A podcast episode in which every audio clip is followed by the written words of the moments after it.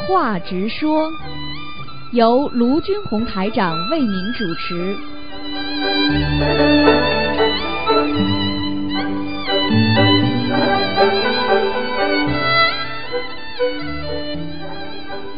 好，听众朋友们，欢迎大家回到我们澳洲东方华语电台。今天呢是二零一七年的十一月三号，星期五，农历是九月十五。好，听众朋友们，那么下个星期二呢就是九月十九了，观世音菩萨的出家日啊啊，所以呢大家呢缅怀这位伟大的慈悲的观世音菩萨，能够救度我们，时时刻刻无时不在的在救度着我们。只要我们有苦有难，我们一念观世音菩萨，菩萨就来帮助我们。好，下面就开始解答听众朋友问题。喂，你好。哎，师傅好，师傅稍等，师傅稍等。呃，师傅好，嗯，弟子给师傅请安，师傅。啊，你好。嗯，你好，师傅。呃，我今天有几个问题想请教师傅。嗯，有点紧张。呃，从中医角度，我们喝粥是早上喝还是晚上喝更好呢？什么？听不大清楚。呃，就是我们喝粥啊，哎喝的粥啊，啊，也经常喝粥啊，哎早上喝好还是晚上喝好？那当然早上喝了，哦，早早上喝暖胃，暖胃。不就是吃的东西不要太硬，不要太油腻，早上要清淡，所以呢对肠胃对肺都好，润肺，所以喝粥是早上喝，喝粥晚上喝尿多尿频。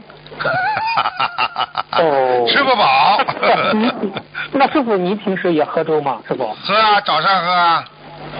你喝的什么粥啊？八宝粥啊，是小米粥啊？我什么粥都喝，我就是不喝一锅粥。明白了，明白了。好，谢谢师傅。嗯，谢谢师傅的慈悲开示。嗯呃，师傅，那个肩膀宽和肩膀窄，从玄学上有什么样的说法吗？当然啦，有有点讲究的。肩膀宽的人勇于承担呐、哦。肩膀窄的人很会撂撂挑子啊。哦。过去相学跟相学、玄学里边都讲到这些东西的。瘦瘦小小的人啊，脑子里想的比较多，哎，就这么简单了。嗯，嗯，明白了，谢谢师傅的慈悲开示。因为师傅，嗯、因为师傅开示过，人的毛病真的很多，要记的事情记不起来，不想记的事情整天忘不掉。请问师傅，这是什么原因呢？师傅？这什么原因啊？气量小啊，因为记得起来的事情都是你吃亏的事情，划不来的事情啊，你恨人家的事情都忘都忘不掉，好的事情用过了，占过人家便宜了，早就忘掉了。对对。哎那师傅怎么克服呢？这个问题什么？怎么克服呢？让自己的怎么克服啊？严于律己啊，不要做损人利己的事情，不要占人家便宜，每天付出，不要自己获得。你时间长了，你就不会记住那些不好的事情了。对，那师傅，人就往往和人家吵架的时候，往往就记得人家的不好，嗯人家的好都忘掉了，师傅。啊，对呀、我讲个笑话给你听听啊。啊一个一个一个一个儿子啪跑到派出所，跑到警察局去说，啊，我爸爸被人家打了。嗯。人家警察就问他，这个事情多少时间了？半个小时了。你为什么现在才来报告啊？前面一直是我爸爸占上风的，他说。现在他爸爸被人家打了，所以他才来报告。这人就是永远去占人家便宜，听不懂啊？听得懂了，听得懂了。谢谢师傅的慈悲开示。师傅啊，您在不是十月二十七的节目里开示，如果父母亲没有特别大的恶业，没有造新的业的话，为父母放生一百只甲鱼可以延寿一年，放生一千只甲鱼可以延寿十年。请问师傅，同学们还想问问，这个甲鱼有多大呢？这个甲鱼都可以？都可以，哦。都没问题的。这。嗯那如果我至少一斤以上吧，是活这个甲鱼是吧？这个没有这个，就一条命嘛就好了，一条甲鱼的命嘛就好了。我从来没看见甲鱼小的来像蟑螂一样大的。嗯，明 白明白，明白了 明白了。谢谢师谢谢师傅的慈悲开示。师傅啊，这个缘分的缘，缘在我们每个人的生活中都很重要。师傅也说过，这个世界上没有无缘无故的爱，也没有无缘无故的恨。请师傅从字的角字的结构角度来解释解释“缘”这个字吧，师傅。缘是什么？多笔划字，看见没啦？是啊，看见没啦？想想想不就好了。你看看多少笔画，哪一个笔画是哪一个笔画都没有出去啊？进进来来，出出去去都有。你看前面那个夕，朝夕的夕，缘分就是朝夕相处，对不对啊？右半边，对不对啊？对对对对，啊，现在想想看了，缘是什么？缘是你是一个孤苦伶仃的钉子，如果没有边上三撇，那边两撇的话，你这个人呢就是孤苦伶仃。所以离开了缘分，你这个人就是孤苦伶仃，这还不懂啊？明白明白。那那个绞丝旁在了上面吗。饺子变变法还不知道啊？维缘呐，就是维把这个缘分维系呀、维系住啊。哦，哦。我，明白了明白了。对了，好，啊啊，谢谢谢谢师傅的慈悲开示啊。嗯那师傅这个缘字，其实在我们生活中也特别重要啊。如何去嗯、呃看待这个，把这个缘字，就是有也有情缘，也有佛缘，是吧？那如如何保持自己心中的佛缘呢？师傅？佛缘最重要，佛缘你用佛菩萨的思维来维持人间的缘分，你就能保持干净。比方说，我们现在很多佛友啊，命根当中跟这个女孩子有缘分的，他一直啊也没找到，突然之间到了观到了观音堂了，碰到那个公修会的人了，一看见他，哎呦爱的来不得了，他叫师傅看，师傅一看全是夫妻啊。哦哦，啊，但是呢，怎么办呢？你现在对不对？两个人都发愿了，说这辈子清修了，这两辈子这两个人都不能再结婚了，那你就是维持这个缘分了，因为你的境界高了。你们两个人，他们两个就是看到就开心，看到就开心，就在天上一样。天上人跟人只要看见的时候，人就会一种法喜。实际上这已经是恋爱了，用不着身体去接触的，因为在天上是我们说是灵灵体世界，它没有肉体、没有实质的世界的，所以用不着碰的，明白了吗？所以你去看，现在很多人眼睛看看就满足了，就够了嘛。是啊。对不对啊？有的时候人关在监狱里的时候，我只要我妈妈过来，我看她一眼，我就心里满足了，嗯嗯。又碰不到，手都不能拉。现在明白了吗？明白明白。那师傅大饱眼福是适合什么呢？大饱眼福就是这种感觉呀，大宝嗯大宝还小宝呢，嗯，你记住了，大饱眼福，大饱眼福那是人间的字，实际上就是说心有灵犀一点通。听得懂吗？有的时候像师傅很爱孩子一样，这么多孩子你怎么爱啊？你就是真的父亲的话，你也爱不过来啊。但是师傅只要眼睛看他们一眼，我心里就很满足了，因为我给他加持过了，因为我很爱他，因为我不舍得他。那种眼睛看一他也看他一眼之后，师傅心里很满足，觉得这个这个孩子现在还平安，很乖，很好，那是一种那是一种无言的爱啊，听不懂啊？哎，嗯，是是是，就是师傅慈悲的眼神，就是看孩子啊，看孩子，看看他们这么乖呀、心疼啊，有时候心里舍不得啊，有时候看看这么苦啊，有的时候看看一个人嘴巴歪的，再穿个义工服在下面，有的人坐着轮椅还穿个义工服，还在那里还在还要跟师傅握手，我看着我真的心痛啊，怎么上天呐、啊说的就是那种你说的那种心情，就是燃烧我痛。对呀、看孩子的眼睛就是父亲的眼睛啊，父亲的爱是内涵比较多的，看见自己的女儿很喜欢，对不对呀？孩子大了，你又不能像像自己儿子一样的，儿子孩子女儿大了，他都离离父母亲比较远。你有时候爸爸妈妈这个深情的眼睛看着他们一眼，孩子啊，就是心里很满足啦，就不一定要哎呀去抱抱啊什么。像西方人，你看他还要去拥抱一下，像像我们华人就是眼睛看一下可以了。明白明白，是是的是的。谢谢师傅的慈悲开示。师傅在易经当中把六作为阴数，把九作为阳数，请师傅开示一下。那嗯，数字的阴阳吧，数字的阴阳对我们有什么样的影响呢？当然有影响了。你看到一个数字不好的数字，你是不是会产生不开不同的想法啦？哦，对对对对对。你今天看到个四，你会产生到要要死了，所以你就阴啊，阴到心里了啊。嗯，是啊，对呀，嗯，就是我们就是他们不是。你去看香港，香港所有的大楼都没四楼的。四楼的对对对对。啊。嗯，不是，并且人家有的楼也没有十八层。哦，对呀。十八。十八层，十八层不，地狱呀。你说你家里住第几层啊？十八楼。哎呦，十八层地狱，这还不懂啊？明白了，明白了。啊。哦，这些是自己干事。那其实像这个数字的阴阳，只要我们好好的学佛修心，那些对我们也不是影响太大，是这样理解吗？师傅？嗯，再讲一遍。嗯，只要我们好好的学佛修心啊，这些数阴数字的阴阳对我们也不是影响太大，是这样吗？师傅？不会影响太大，但是有影响。嗯。有影响。因为是共业，比方说今天是一个倒霉的日子，出去的人很多都倒霉，所以过去为什么叫有黑色的星期一啊？嗯。啊，在国外那个一是非常不好的，所以星期一的话，很多人都非常受到禁忌的。哦，明白了。嗯。哦，明白了。好，谢谢师傅的慈悲开示。嗯。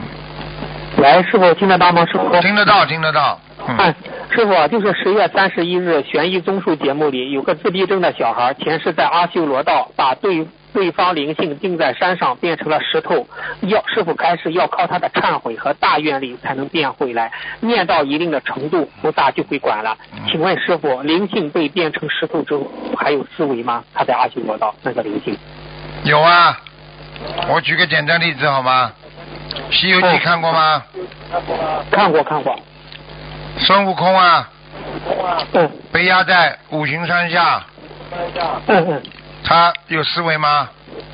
有思维有。好了，就是这样啊，软禁呀，其实软禁呀又不痛苦的，嗯就是不能跑了呀，失去自由呀，嗯。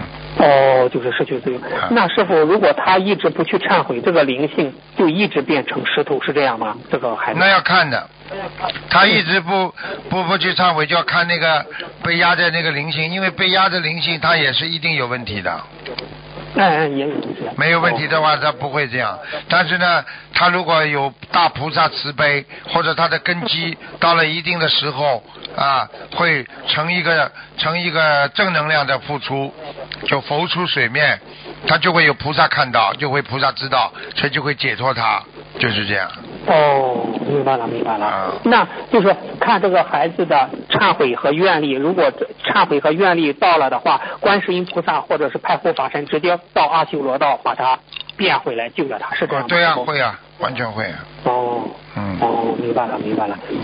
那师傅，呃，如果念经念到一定程度，菩萨就会管了。我们业障爆发的时候，也经常念经念到一定的程度，小房子烧到一定的数量，菩萨就会管了。是不是因为菩萨不动因不动人因果，念经的人不够，当他的功德足了，菩萨才就管了？是这样理解吗？师傅？并不是菩萨不管，是菩萨没办法管，因为他的因果，他的因果定律丝毫不爽，菩萨不能动因果。所以你要是修得好了，菩萨就可以帮助你了。你今天作为一个好孩子，你今天至少，你比方说你已经关在监狱里，你是个大坏人了，你说我们怎么帮他？嗯。你要帮他，只能到监狱去帮他。但是你今天他没有在监狱里，他在人间，他做错事情，我们就能帮他了。现在还不明白这个道理啊？明白，那师傅，菩萨管一个人的标准是不是他的功德够不够，修心够不够，是这样吗？师傅，这两点。功德和修心都是一样的，他的根基够不够，都有都有，整个是一个全方位的考量。嗯。哦，还有业障，是吧？对呀，并不是某一点的，嗯。哦，明白了，明白了。好，谢谢师傅的慈悲开示。师傅，你看，就是呃，有一个同修，他就是上香嘛，他把就是最近他不是心里很痛苦啊，你就是在学佛弘法中遇到了一些阻碍，他就到佛台面前哇哇大哭，啊，就是他把内心的话都哭出来了，跟观世音菩萨说，而观他突然看到了观世音菩萨和师傅的法身来了，哎，他是观世音菩萨和师傅的法身对他说了几句话，这就叫他感动的流泪啊！他当时观世音菩萨和师傅的法身说的时候，他心里满满的正能量，把内心完全就提起来了，再也不消沉，再也不那样消沉下去了。他是我师傅，我给您读一读，他说是观世音菩萨是这样说。做功德的机会其实很多，但是能不能坚持下去、坚持做下去是另一回事。有愿力才能坚持，愿力大于一切，能成就圆满。在人间，不管做任何事情，都会有困难和阻碍，但不能因为有了阻碍就轻言放弃。也不仅仅靠菩萨慈悲成全，更要靠你们自己的愿力来成全。要做成一件事情，首先你要相信自己能做成，愿力在前，妙法在中。修心修行的心态和结果是一种作用力和反作用力，就像一面镜子，既能折射出笑脸美的一面，也能反映出哭丧苦的一面，就看你们自己如何看待。一念善，百病消；一念恶，百病生。关于学佛弘法中阻碍一事，是一事，时间会证明一切，时间会沉淀出事情本来的样子，时间也会让人的品行展露出来。悟性越高，境界越高，功德越大的人，魔障也就越大。如果解释不能解决任何问题，那么就放下沉默。师傅的法身说。徒儿，我们过去做错的事情，我们好好忏悔。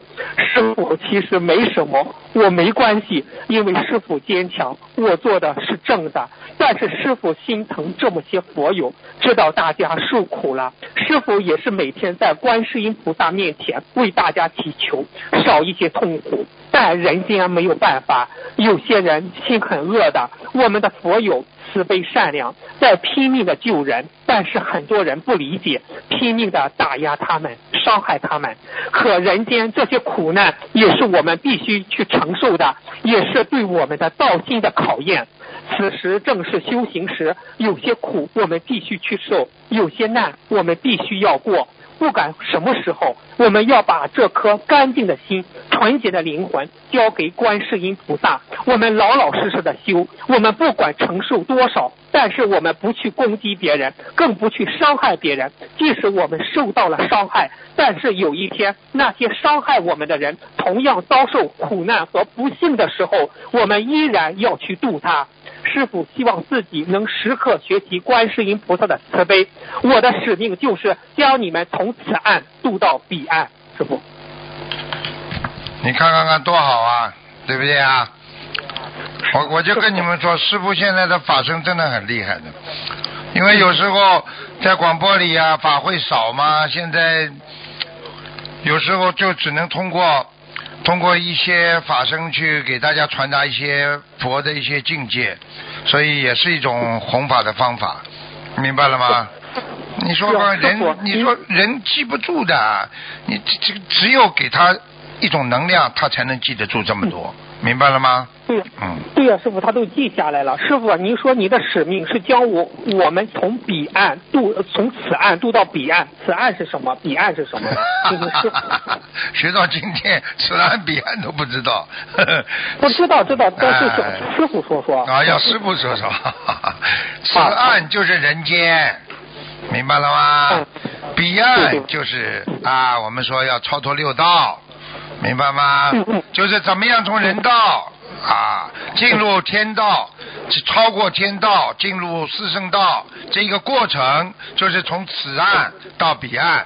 我们现在这个此岸啊，五欲六尘啊，很苦啊啊，五蕴之盛啊，五蕴之盛啊，就是说像火烧一样。你看人间像不像一个火炉啊？欲望把你烧的嘞，整天要这个要那个，整天要跳起来，整天要不开心，整天要烦恼。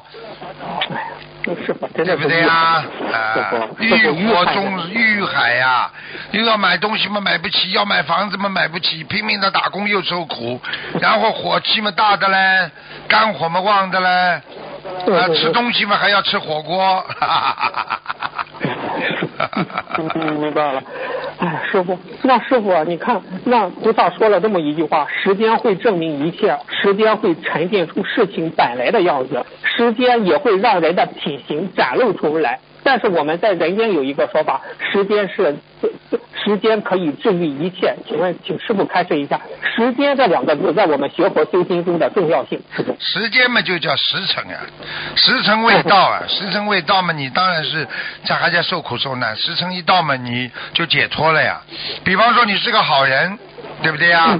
你就是被人冤枉啊，时间一到你就解脱了。对不对啊？你是个坏人，时间一到，哈哈，抓进去了，明白了吗？哦，有一个，我我听到一个新闻，有一个庙里，对不对啊？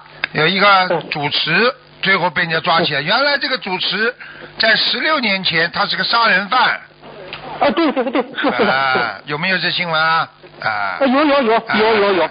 好了，时间到了呀，他的时间到了呀。如果他如果他真的诚心忏悔啊，实行悔改，我告诉你，他最后不会出事，他一定以为什么事情都没有了。我告诉你，就会有人认出他来。哦，明白，师傅可以这样说吗？他做了庙里的主持，如果他真心的忏悔，是超度那一个他杀的那个人，这个事情也就是大事化小，小事化了了。但是他没有去。呃对对，他可能做了主持，他觉得自己了不起，又开始又作恶了，劣根性又拿出来了。我告诉你，马上现报。嗯。哦，那这样人家那个杀他杀的那个人就告到阎王那里，阎王就安排这样阳间就查他，是这样吗？有这么对呀、对呀、对呀、因为因为早就阎王在，阎王是看得到的，只是他突然之间学佛了，他可以用他的功德遮挡他很多的业障，所以暂时关他几年，就是观看他几年，结果他没有好好的真修，真修实修。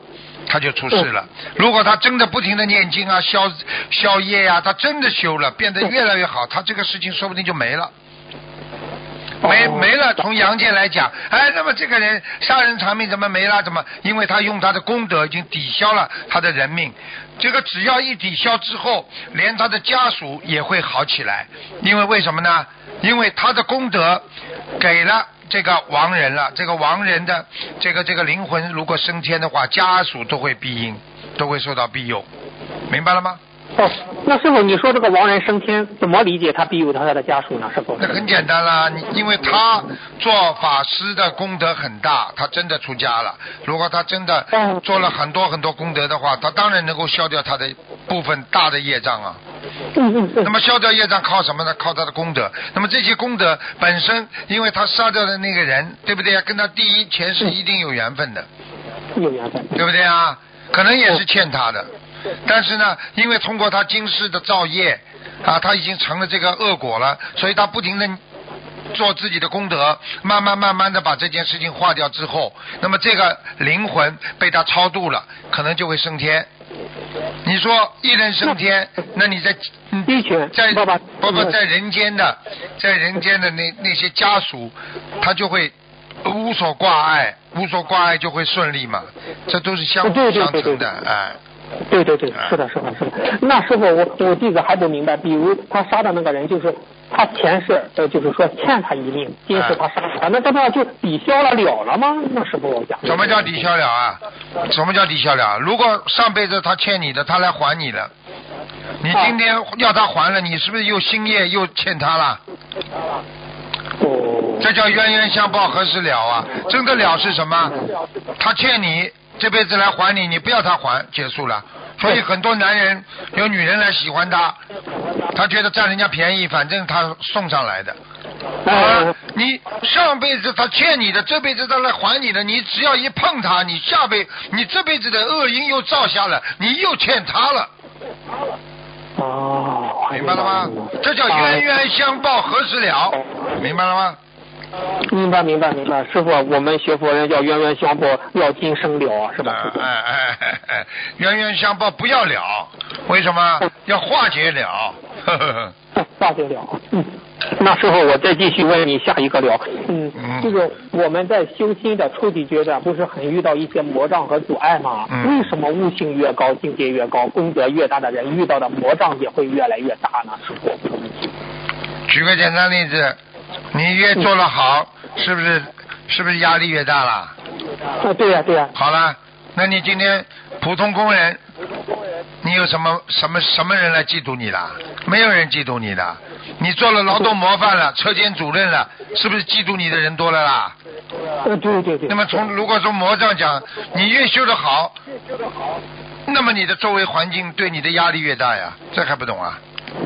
对，明白了，明白了。嗯好谢谢师傅的慈悲开示。那师傅，我们有些苦我们必须去受，有些难我们必须要过。那遇到阻碍和困难的时候，我们除了以咬咬牙去承受、忍辱，还有什么好的方法吗？师傅？好的方法多呢，回避呀、回避啊。啊，回避啊，很简单了。很多人咬什么牙了？很多人们就闭关一段时间啊，到山上去啊。啊，明白了。很多人们就是夫妻吵架吵得厉害的，非要住在一起嘛，天天打呀。你知道天天住在一起，天天打嘛，你还不如到娘家去住一段时间，好一点嘛再回来呀。过去嘛就是这样的呀，对不对呀？是的，是的。啊对对。那这个你老婆回娘家去了。对呀、就回娘家了呀，回娘家住一段时间。其实回娘家住一段时间，就是受不了老公的脾气呀、对对对对对。所以很多女人嘛，有了男人自己娘家门都不要了，所以弄点事情连娘家都回不了了。这种丑目春光的女人，听不懂啊？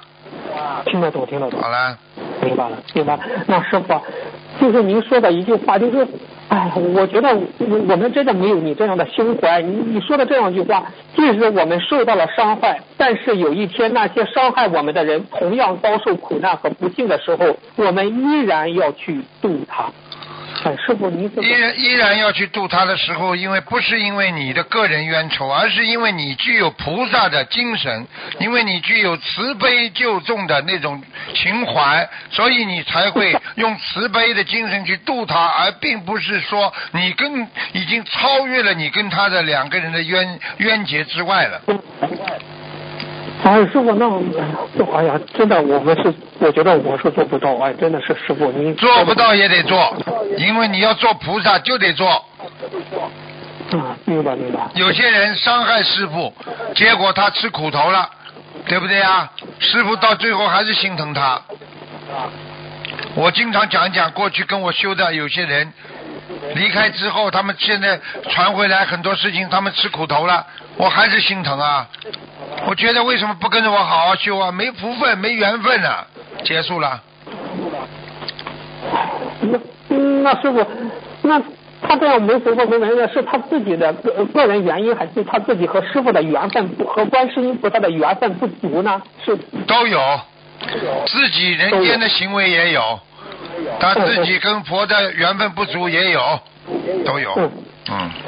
哦，嗯，明白了，明白了，明白了，谢谢，谢谢师傅的慈悲开示。师傅我问最后一个问题，我觉得这个问题，哎呀，我觉得你你你您在不是解答听众来信吗？他是这个同修是这样问，我女儿身体不好，我在一直在用三大法宝，念许愿、念经、放生，已经取得了很好的效果。我有时候把自己给师傅放生的功德给他，请问给师傅放生的功德给女儿，师呃师傅会不会背业？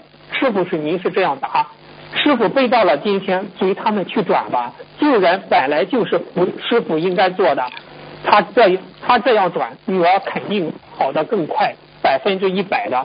我觉得，哎 我觉得用给师傅报生的功德去这样转，我觉得呃这种境界 就是怎么说他这个，比方说他给师傅放生了，这个有功德了，他存在他的八十田中，或者或者这个本性当中，那增加他更多的能量，他把他等于把他的库存拿出来做功德，你听得懂不啦？那那不是本身真是正道是应该做的，怎么他去这样想呢？这个问题我就觉得，他是没办法了，功德不够呀，也是原谅他们。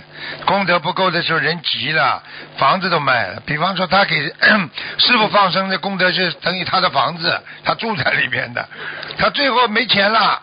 压力太大了，他当然把房子卖了，这把把师傅不也就卖了吗？那 那你师傅你这样不就会背背业？不会不会不会，没关系的。我师傅这个人随缘的，救人的话哪有不吃苦的？不吃苦还叫救人吗？对不对啊？天天天天天天为这个人间那些事情烦呐、有时候真的是，哎呀，看看有些人为什么不开悟啊？真的很可怜。就像你们现在看有些人不开悟，还在钓鱼的，你着急不着急了？一样的。哎呀，着急啊！跟他说，他还那很恨呢。哎，恨得不得了了，脑子坏掉了，全部脑子坏掉了，好吧啊，？我钓个鱼你管啥？哈，跟我呃对呀 那你说晚上的时候，我们去去去去去去去抓那钓鱼的，叫他躲，他他很恨呢。恨得不得了，啊！等到他躺在床上的时候，他不就不是恨了，他是哼了，呵呵呵呵哭了。那师傅，他这种钓鱼比这种是比这种是买这什么钓鱼吃，是不是能到一？他这种钓鱼啊哈嗯嗯，吃了比这种买这种活鱼吃的这种业障更重啊？更是这样更重，你自己直接杀生呀，这是，嗯，哦，明白明白。那师傅就是最后一个问题，就有个同修，他不是刚做完阑尾炎切除手术嘛？手术后身体比较虚弱，现在走路一瘸一一扭，还有点发烧。像这样的情况，应该如何调理身体呢？如何念经？好好躺着，好好念经，心情要平稳，没有那么快，好好的休息，休息是平衡心态的，休息是最好的。所以有时候人不舒服的时候，想不通的时候，在床上稍微躺一躺，睡一觉会想通的，多喝点水都是好事情。嗯，哎，明白明白。那师傅，我也想起一个问题，您不是在那个不是开始说一个吗？就是说美国一名呃两岁男童在父亲熟睡时玩手枪嘛，啊意外射中爸爸的颈部，啊呃，使其不幸身亡。那师傅像，请问师傅，像这种父亲欠孩子的，在男孩子出生之前，地府已经安排好了，通过这种方式来讨债吗？师傅，这个问题。是啊，很多了，这个就是缘分啊，恶缘到了。嗯。骗骗，把自己儿子，而且这种孩子不负法律责任的，是啊。啊、哪有这么准的？这么两岁的孩子玩真枪，人家说搬都搬不动了，扣击都搬不动了，对不对啊？啊、嗯嗯。一枪把他爸爸打死了，嗯，那他把他打死了，那时候又又又要轮回的时候，他爸爸又要讨他这个孩子的债了，那这样就对呀、两面情况合适点，就是这样吗就？是就是这样，下子了，下辈子的事了，嗯。哦哎，明白了，明白了。嗯好的，师傅，今天的问题问到这，感恩师傅，感恩观世音菩萨，师傅再见。再见，再见。好，听众朋友们，时间关系呢，节目就到这结束了，非常感谢听众朋友们收听，我们下次节目再见。